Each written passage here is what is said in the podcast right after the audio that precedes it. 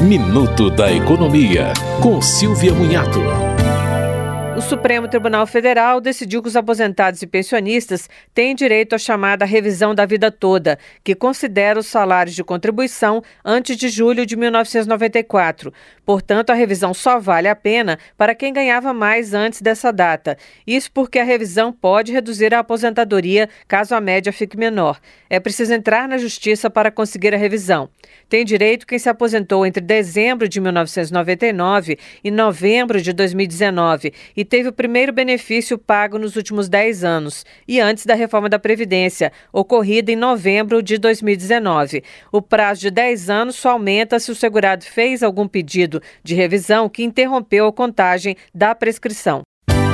Você ouviu Minuto da Economia, com Silvia Munhato.